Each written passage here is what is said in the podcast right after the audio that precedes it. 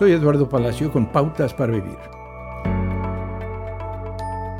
Se les ha llamado la generación apasionada. Son adultos jóvenes entre los 25 y 40 años. Tienen muchos rasgos que sus mayores encuentran desconcertantes.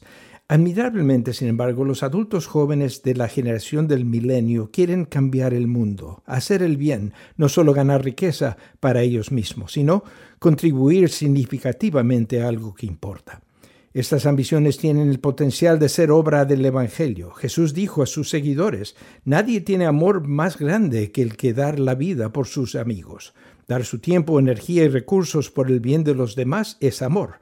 También puede ser personalmente gratificante y significativo saber que ha marcado la diferencia. Un sentido de importancia personal o la obtención de riquezas no deberían ser nuestros ídolos. En última instancia, nuestro valor proviene solo de Dios.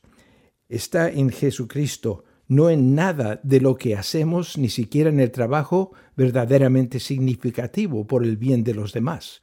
Jesús probablemente respondería a buscadores de valor de la misma manera que respondió a un joven amante del dinero en el libro bíblico de Marcos.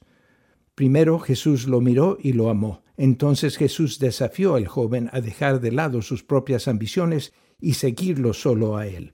Salga hoy y haga cosas buenas y significativas. Al mismo tiempo, sepa que si simplemente sigue a Jesús en obediencia, ya lo ha logrado. Acaba de escuchar a Eduardo Palacio con Pautas para Vivir, un ministerio de Guidelines International.